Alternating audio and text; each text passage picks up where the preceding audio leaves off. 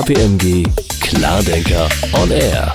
Herzlich willkommen bei einer neuen Folge Klardenker on Air. Heute geht es um den urbanen Transport der Zukunft und unter anderem darum, wie wir zeitgemäßer und digitaler werden können bei der Mobilität. Ich begrüße sehr herzlich Anna-Theresa Korbut. Sie ist Geschäftsführerin des Hamburger Verkehrsverbunds HVV. Hallo, Frau Korbut. Schön, dass Sie unser Gast sind. Dankeschön.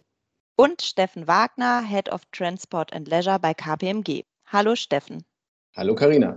Ein Mobilitätsthema, über das gerade alle sprechen und gefühlt auch alle nutzen, ist das 9-Euro-Ticket, mit dem Menschen deutschlandweit den öffentlichen Nahverkehr nutzen können. Frau Korbut, Seit rund eineinhalb Monate gibt es das Ticket und es hat ja auch einen Ansturm auf den Nahverkehr ausgelöst. Ist das der richtige Weg, um mehr Leute zur Nutzung des ÖPNVs zu bewegen? Was sagen Sie?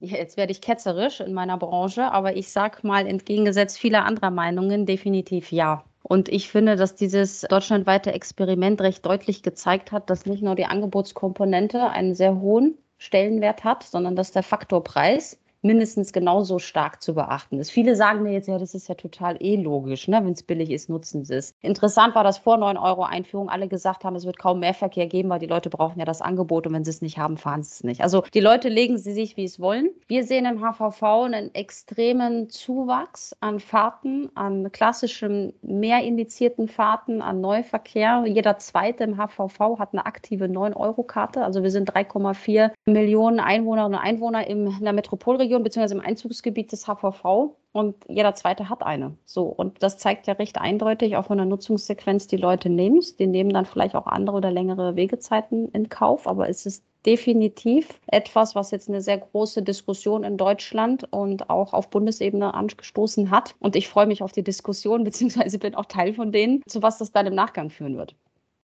das schönste Ticket oder das günstigste Ticket nützt ja nicht so viel, wenn man es nicht nutzen kann, weil keine Busse oder Bahnen da sind zum Beispiel. Wie würde für Sie denn ja eine Idealvorstellung des öffentlichen Nahverkehrs auch aussehen in ländlichen Regionen zum Beispiel?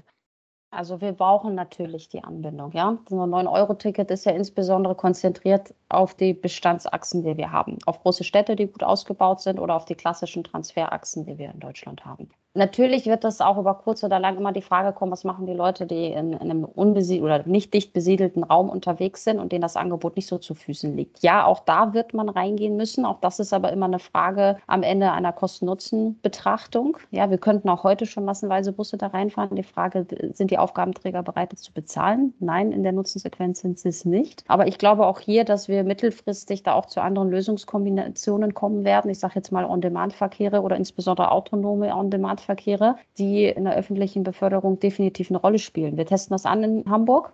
Wir sind ja deutschlandweit auch weltweit am weitesten, was die Zulassung von autonomen ja, Technologien gestattet und erlaubt. Und fragen Sie mich jetzt nicht, ob es fünf Jahre oder zehn Jahre dauert, aber auf jeden Fall wird das ein größeren Lösungsspektrum beibringen für weniger dicht besiedelte Gebiete, die wir so auch werden anschließen können.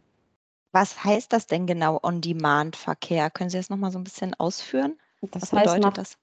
Nach Bedarf, also faktisch keinen klassisch fixen Fahrplan. Es gibt auch da ganz unterschiedliche Ausgestaltungen von Fixzeitplänen, die abgerufen werden, bis vollkommen liberal. Ich sage mal, Ruftaxi ist auch mal gerne so ein einzeln genommenes Wort, aber de facto heißt On Demand nach Nachfrage gesteuert. So und wir werden da Sequenzen haben, ich sage mal, die kleinen Dörfer auf dem Land, egal wo, dass wenn dort gebraucht wird, dann können sie sich das klassische rufen, also der klassische Zugang App auf, einmal ne, wie ein Uber-Taxi rufen und zu einer bestimmten Sequenz werden sie dann bedient.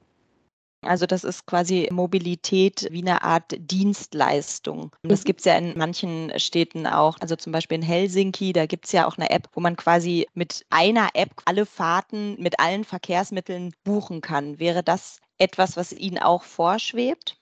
Definitiv, ja. Also in welchem Vertriebszugang muss man dann schauen, was logisch ist. Aber am Ende des Tages ist es oder ich formuliere es mal so, da wo Sie eine hohe Nachfragekapazität haben, ja, und eine Dichte, dort muss es einen geregelten Fahrplan geben, der fährt dann alle x Minuten ab, ja, und dann hat er seine festen Haltestellenpunkte und dann geht es raus, weil das ist dann ein Massenbeförderungssystem. Wenn Sie in eine unterfrequentierte Anzahl der Nachfrage kommen, dann darf das selektive sein oder das darf am Ende des Tages mehr atmen, wie man dann so schön sagt. Ne? Das tun sie Angebotsplaner immer sehr schwer, wenn etwas nicht nach fixen Linienkonzepten läuft, sondern sie haben dann ihre Automobile und ich vergleiche das dann eher mit Uber Ja, also es steht dann irgendwo rum, was auch immer, oder wird irgendwie eingesetzt und wenn Sie es brauchen, dann rufen Sie das ab. So, und das wird auf jeden Fall, und das ist unser Zugang, dann vertriebstechnisch bitte dann über eine zentrale Vertriebsplattform, wo Sie dann auch das Ticketing beziehen können, abgewickelt werden.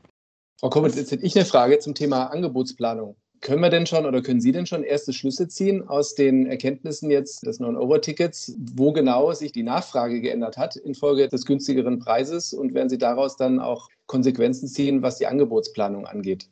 Also wir sehen, dass wir recht viele Pendlerströme umlegen können. Also Leute, die vorher mit dem Auto gefahren sind, ja, zu ihrer Arbeit oder aus Freizeit, egal aus welchem Grund sie pendeln, sind umgestiegen. Und wir haben aber auch eine sehr hohe Induzierung von Verkehren, die sonst gar nicht stattgefunden hätten. Also wirklich zusätzliche Reisen, wo dann Leute sagen, ach komm, dann treffen wir uns mal in der Stadt auf einen Drink oder fahren dann zum Tenniscourt zusammen. Ne? Also das sind so die zwei Richtungsweisenden. Wir haben aktuell und da kann ich jetzt auch nur für den HVV sprechen, mit dem 9-Euro-Ticket jetzt mal das Vor-Corona Auslastungsniveau erreicht.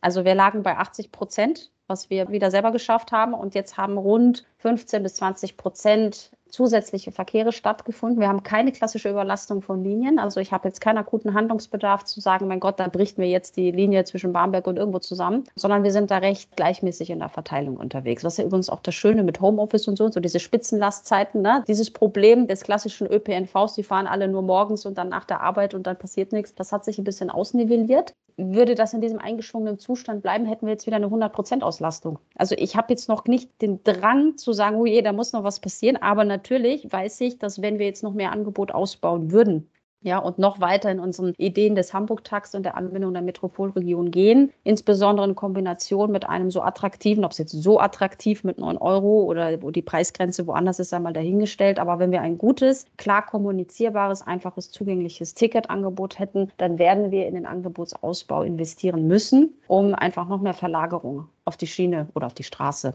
dann aber im Rahmen von Bus ja, ziehen zu können. Ja, und Investition ist vielleicht auch ein ganz gutes Stichwort. Sollte der ÖPNV komplett durch öffentliche Hand aus Ihrer Sicht finanziert werden oder?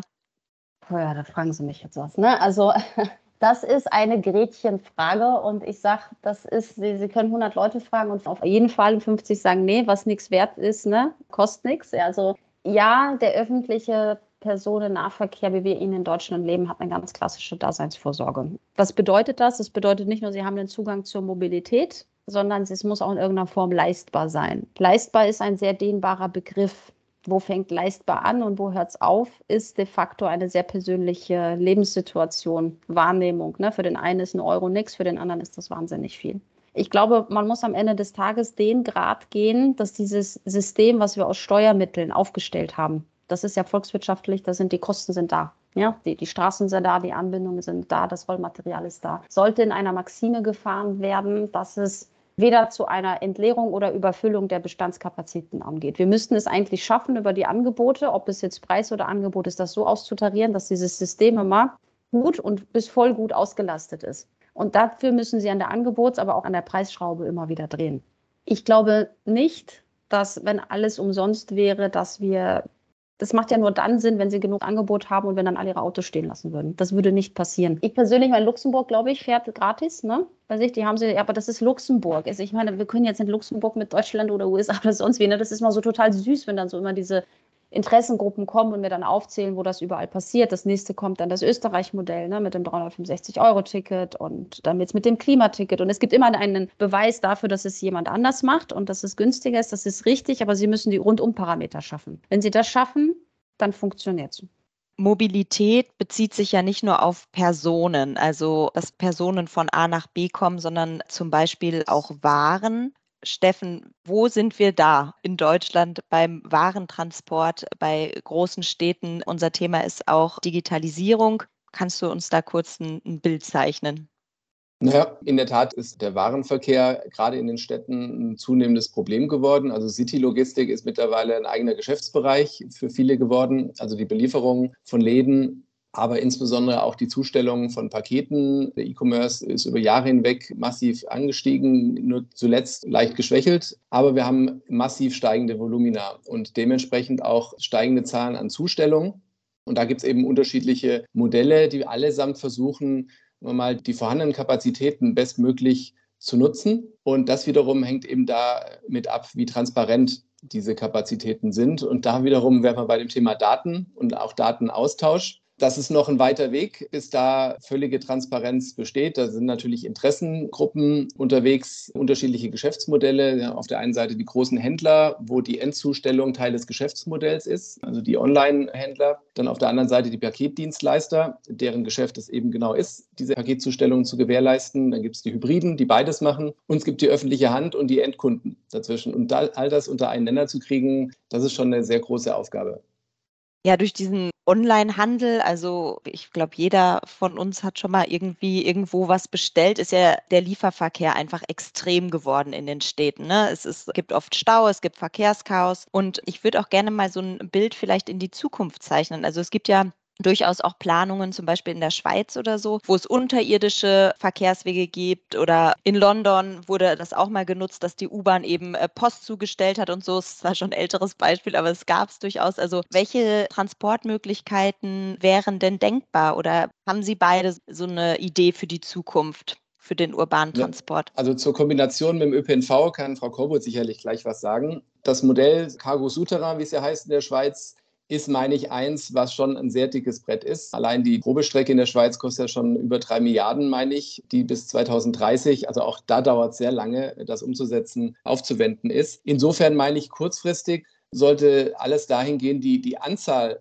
der Fahrten möglichst auch zu reduzieren. Also da ist ja das eine Thema ist die Zustellgenauigkeit, wo man ja sehr viel auch mit Abholstationen und Paketboxen arbeiten kann, die dann möglichst neutral sein sollen, also Anbieter unabhängig. Auch da meine ich, gibt es in Hamburg ja auch erste Modelle an Bahnhöfen beispielsweise, sodass eben keine zusätzlichen Fahrten notwendig sind, sondern wo die Menschen ohnehin vorbeikommen, dass sie da auch ihre Pakete abholen können. Das ist, meine ich, ein wichtiger Punkt. Und dann natürlich klassisch die Retouren. Das sind alles vermeidbare Fahrten. Wenn ich es vergleiche mit dem, dem physischen Handel, dann fahre ich irgendwo in die Stadt und besuche mehrere Geschäfte aber kaufe eben auch nur das, was ich dann auch tatsächlich haben möchte und verursache keine Retouren. Es gab Studien, die gesagt haben, naja, wenn ich mir ein Paket bestelle, ist es immer noch CO2-mäßig besser, wenn ich es mir liefern lasse, als wenn ich dafür extra in die Stadt fahre. Das ist möglicherweise richtig, wenn ich nur dieses eine Paket betrachte. Aber üblicherweise kombiniere ich ja zum einen mehrere Einkäufe, wenn ich mich selber fortbewege. Und zum anderen ist es ja in der Regel auch nicht mit einem Paket getan. Ich bestelle mehrere, zwei davon gehen wieder zurück. Und so werden eben sehr viele Fahrten verursacht. Und die dritte Möglichkeit, die ich sehe, ist einfach eine Bündelung, eine bessere von Warensendungen, weil wie oft passiert es, dass ich bei einem Anbieter bestelle und dann mehrere Pakete bekomme was alles einzelne Fahrten sind. So, das sind aus meiner Sicht die eher kurzfristig möglichen Optimierungen. Ja, und Frau Korbut, wie sehen Sie denn die Möglichkeiten, die der ÖPNV da bieten kann? Sie wissen ja, dass ich in beiden Branchen unterwegs war und dass ich da eine sehr dezidierte Meinung zu habe. Wenn wir jetzt mal auf den städtischen Bereich schauen, also ÖPNV ist genauso wie Paket oder Stückgut oder FTL, also Ganzladungsverkehre, ja, am Ende des Tages ein Massenbeförderungsmittel. So, und wir befördern im HVV über zwei Millionen Fahrten pro Tag. Und dass ich da jetzt noch in dieses eng getaktete System Pakete oder Paletten reinschiebe, die ich weiß nicht mit welchem Kunstwerk an irgendeinen Bus, U-Bahn ja, oder S-Bahn reinkommen, also mit Umschlagsräumen, mit Sicherheitsaspekten, mit wie viel Zeit brauchst du, um ein Paket rein oder rauszubekommen aus einem einzelnen Gefährt. Das ist schlichtweg nicht möglich und nicht dienlich. Na, ich kann Äpfel und Birnen nicht miteinander kombinieren und nur weil da ein Bus fährt oder eine U-Bahn fährt, die vielleicht mal in irgendeiner Randlage nicht poppenvoll ist, also das geht nicht. Sie müssten die Gefäße umbauen, die ganzen Stationen sind dafür nicht vorgesehen. Also das ist für mich immer so eine Visionskunst, das kann man auf dem Papier malen, aber das ist von der Realität weit weg und absolut auch nicht förderlich, weil wir immer eins lernen, ein Massenbeförderungssystem bleibt es und sollte in sich geschlossen funktionieren. Das ist ganz, ganz wichtig. Anders kann es aussehen, Kombinationsmöglichkeiten, wenn ich in den ländlichen Raum schaue wenn ich sage, naja, da fährt selten irgendwas, meistens auf der Straße, also ein Bus, ne, oder es hält irgendwie alle zwei Stunden mal irgendeine Bahn, so eine Regionalbummelbahn aus, ich weiß nicht, wo sie dann herkommt. Und die ist dann meistens eh schon leer und dann sind da schon die ganz kleinen Traktionen gekauft, wo dann schon nicht mehr sieben Wagen sind, sondern wirklich wie eine so eine Traktion fährt. Ne? Also das sieht dann schon fast aus, wenn so ein Teil einer Straßenbahn vorgefahren käme. Da gibt es natürlich jetzt, auch wenn ich nach vorne blicke, schon Kombinationsmöglichkeiten wenn man sich mal zusammen an den Tisch setzen würde. Wir reden über autonomes Fahren, die Logistikbranche redet über autonomes Fahren. Wir stellen zu, bei uns sind es Menschen, die andere Branche stellt zu, sind Pakete oder Paletten. Wir brauchen ein Gefährt mit Rädern oder wir beamen, was weiß ich, der Zukunft, Antriebssystem und diese Gefäße haben meistens ein Dach, damit das, was drin ist, nicht nass wird. So, und Diese Systeme sollen in Zukunft autonom fahren und sollen digital über, ich sage jetzt mal heute Apps, gesteuert werden.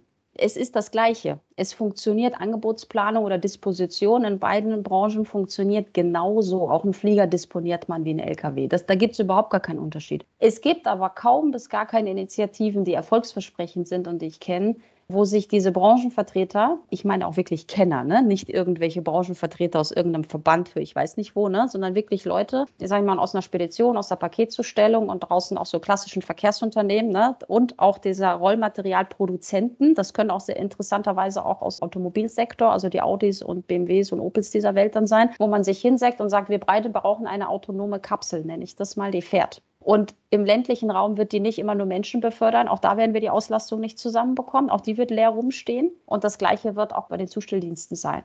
Egal ob jetzt Pakete, Paletten, so, und da mal hinzugehen. Und ich habe das mal gemacht und habe es mal übereinander gelegt von den Stoßzeiten. Also wann sind Zustellfenster und wann sind Leute stark unterwegs. Interessanterweise sind die komplementär zueinander. Man müsste sich das nur mal ganz grob anschauen. Wieso. Wenn das komplementär zueinander ist, könnte man ja meinen, jeder, der ein bisschen im BWL aufgepasst hat, dass man eine gewisse Grundauslastung von einem Asset gemeinsam schaffen könnte. Dafür müssen sich aber diese Leute aus diesen Branchen zusammensetzen. Und das ist das Problem. Das ist das ganz große Problem in unserer Denke. Wenn ich jetzt ÖPNV, Personenverkehr mache, dann kann die ja keine Ahnung von Logistik haben, weil das ist ja total anderes Geschäft. Umgekehrt auch mal das Gleiche. Also die Vorurteile sind einfach so sequenziell hoch. Wenn Sie aber mal beides gemacht haben, ne, oder nehmen Sie noch die Luftfracht, Seefracht dazu, es ist immer das Gleiche. Es ist nur ein anderes Fortbewegungsmittel dazwischen. So sind die Herausforderungen die gleichen. Ich glaube, da könnte man wahnsinnig voneinander profitieren.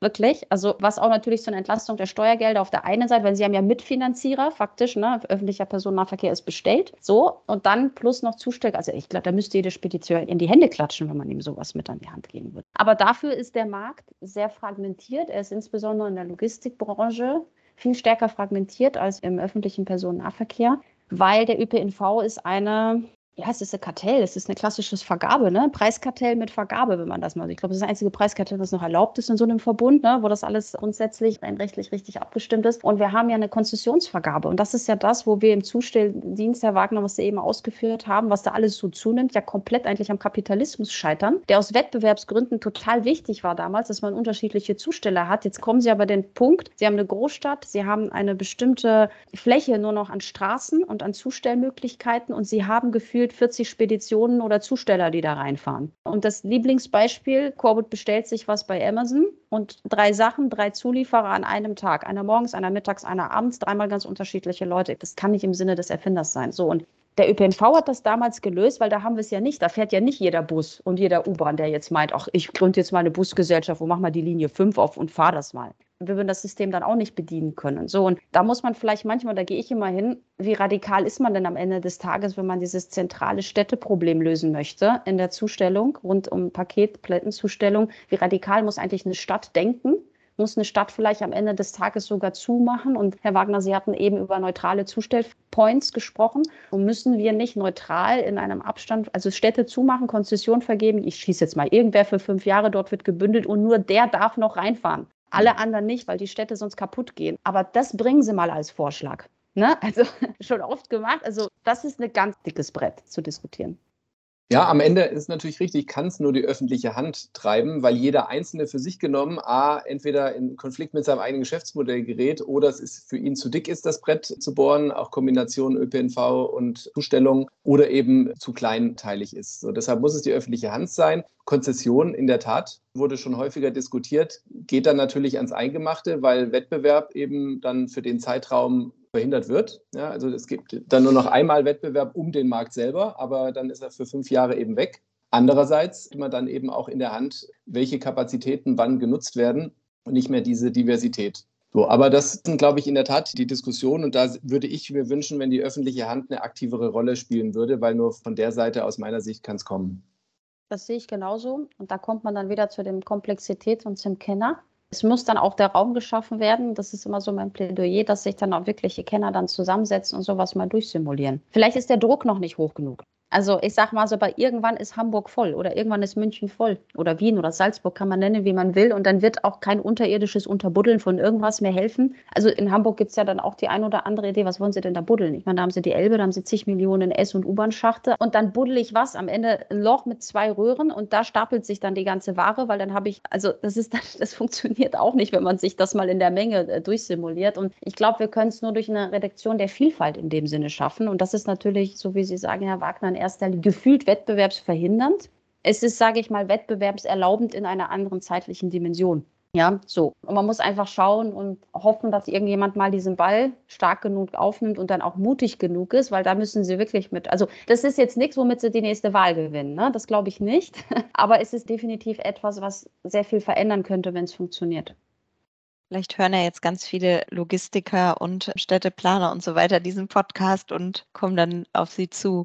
Ja, wir haben jetzt irgendwie sehr viele unterschiedliche Sachen diskutiert und ich würde vielleicht noch eine letzte Sache ansprechen und zwar das Thema Nachhaltigkeit. Also so dieser Kundenanspruch, dass man schnell und immer und sofort seine Pakete haben will. Sie haben es auch gerade gesagt, Frau Korbut, dreimal was bestellt, dreimal kommen unterschiedliche Lieferanten, Lieferantinnen vorbei.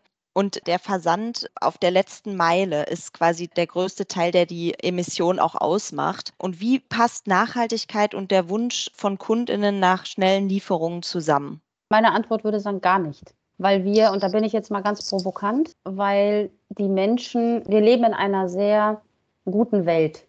Und diese gute Welt hat mit ihrer Service-Dienstleistung und mit der Amazon Primes jetzt mal als Beispiel genannt oder zig anderen 24 Stunden Delivery Time Slots, zum Teil Same Day, ne, 12 Stunden, da gibt es ja schon alle Erfindungen der Welt. Und sein Konsum erhöht und die Bereitschaft der Geduld maximal nach unten geschraubt. Und ich strapaziere das immer auf so einen ganz gewissen Punkt. Ja, wir wollen alle nachhaltig sein, wir wollen Elektroautos fahren, vielleicht noch ein bisschen ÖPNV, aber schauen wir mal, das ist ja nicht mehr ganz so cool. Und dann sind wir am liebsten alle vegan und tragen nachhaltige Klamotten, die dann irgendwie wieder genäht worden sind. Aber wenn es dann heißt, ich habe mir was bestellt und entweder ich muss jetzt drei Tage darauf warten oder noch schlimmer, ich muss es mir irgendwo an so einem Sammelpunkt abholen, na, da hört es auf. Ne?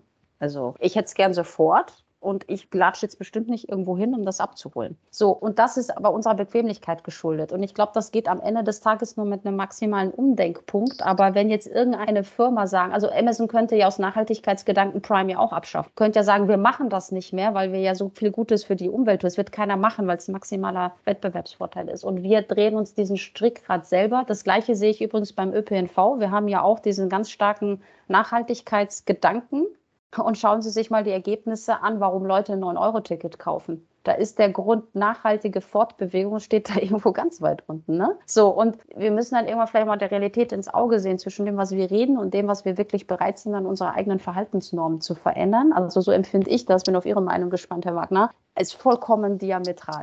Ja, da ist viel dran, Frau Korbut. Also letztlich sind wir mittlerweile alle in einer ja, Customer Experience angelangt, wo eben völlige Transparenz und jederzeitige Verfügbarkeit angesagt ist.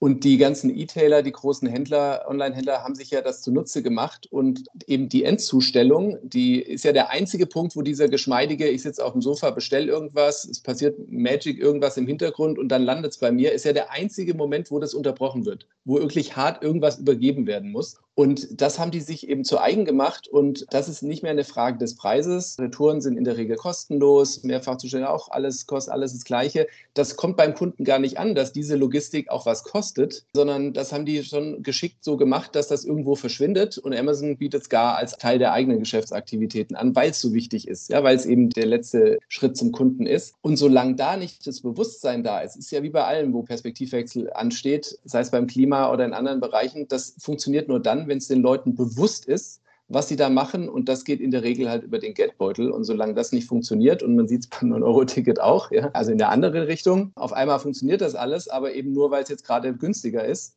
Und das ist halt, glaube ich, der Kern des Problems. Und deshalb, nein, E-Commerce und Nachhaltigkeit widersprechen sich an sich erstmal. Und man muss eben Geschäftsmodelle finden, die beides untereinander kriegen. Und das wird wahrscheinlich nur so funktionieren, indem man die Logistik auch so bepreist, wie sie tatsächlich auch Kosten verursacht. Und das sind eben nicht nur Personalkosten, sondern auch sonstige Kosten durch CO2-Abdruck und ähnliches. Und das muss da alles mit reingerechnet werden wenn ich das so, so definitiv, ja. Also ich kann Ihnen in allen Punkten nur beipflichten. Und das ist das, was ich anfangs auch meinte. Wir haben uns das ja über unseren eigenen Konsumwunsch von der Wegwerfgesellschaft hin zu, ich muss es sofort haben. Und sind wir doch alle ganz ehrlich, ich bringe meine Kinder um 22 Uhr, halb zehn ins Bett und dann mache ich Prime auf, so, und dann gucke ich, was ich alles noch brauche. Und dann, wenn da steht, du kriegst es nicht morgen oder übermorgen, ist für mich schon mal nicht relevant. So, ich verschreie das ja gar nicht, weil ich sage, ich bin ja selber Nutzerin dieses Systems. Ne? Kann ja keiner behaupten, er macht es nicht, wenn am Ende so viel Geld damit verdient wird. Und wir leben hier wirklich ein, es sind Luxusprobleme, die wir haben.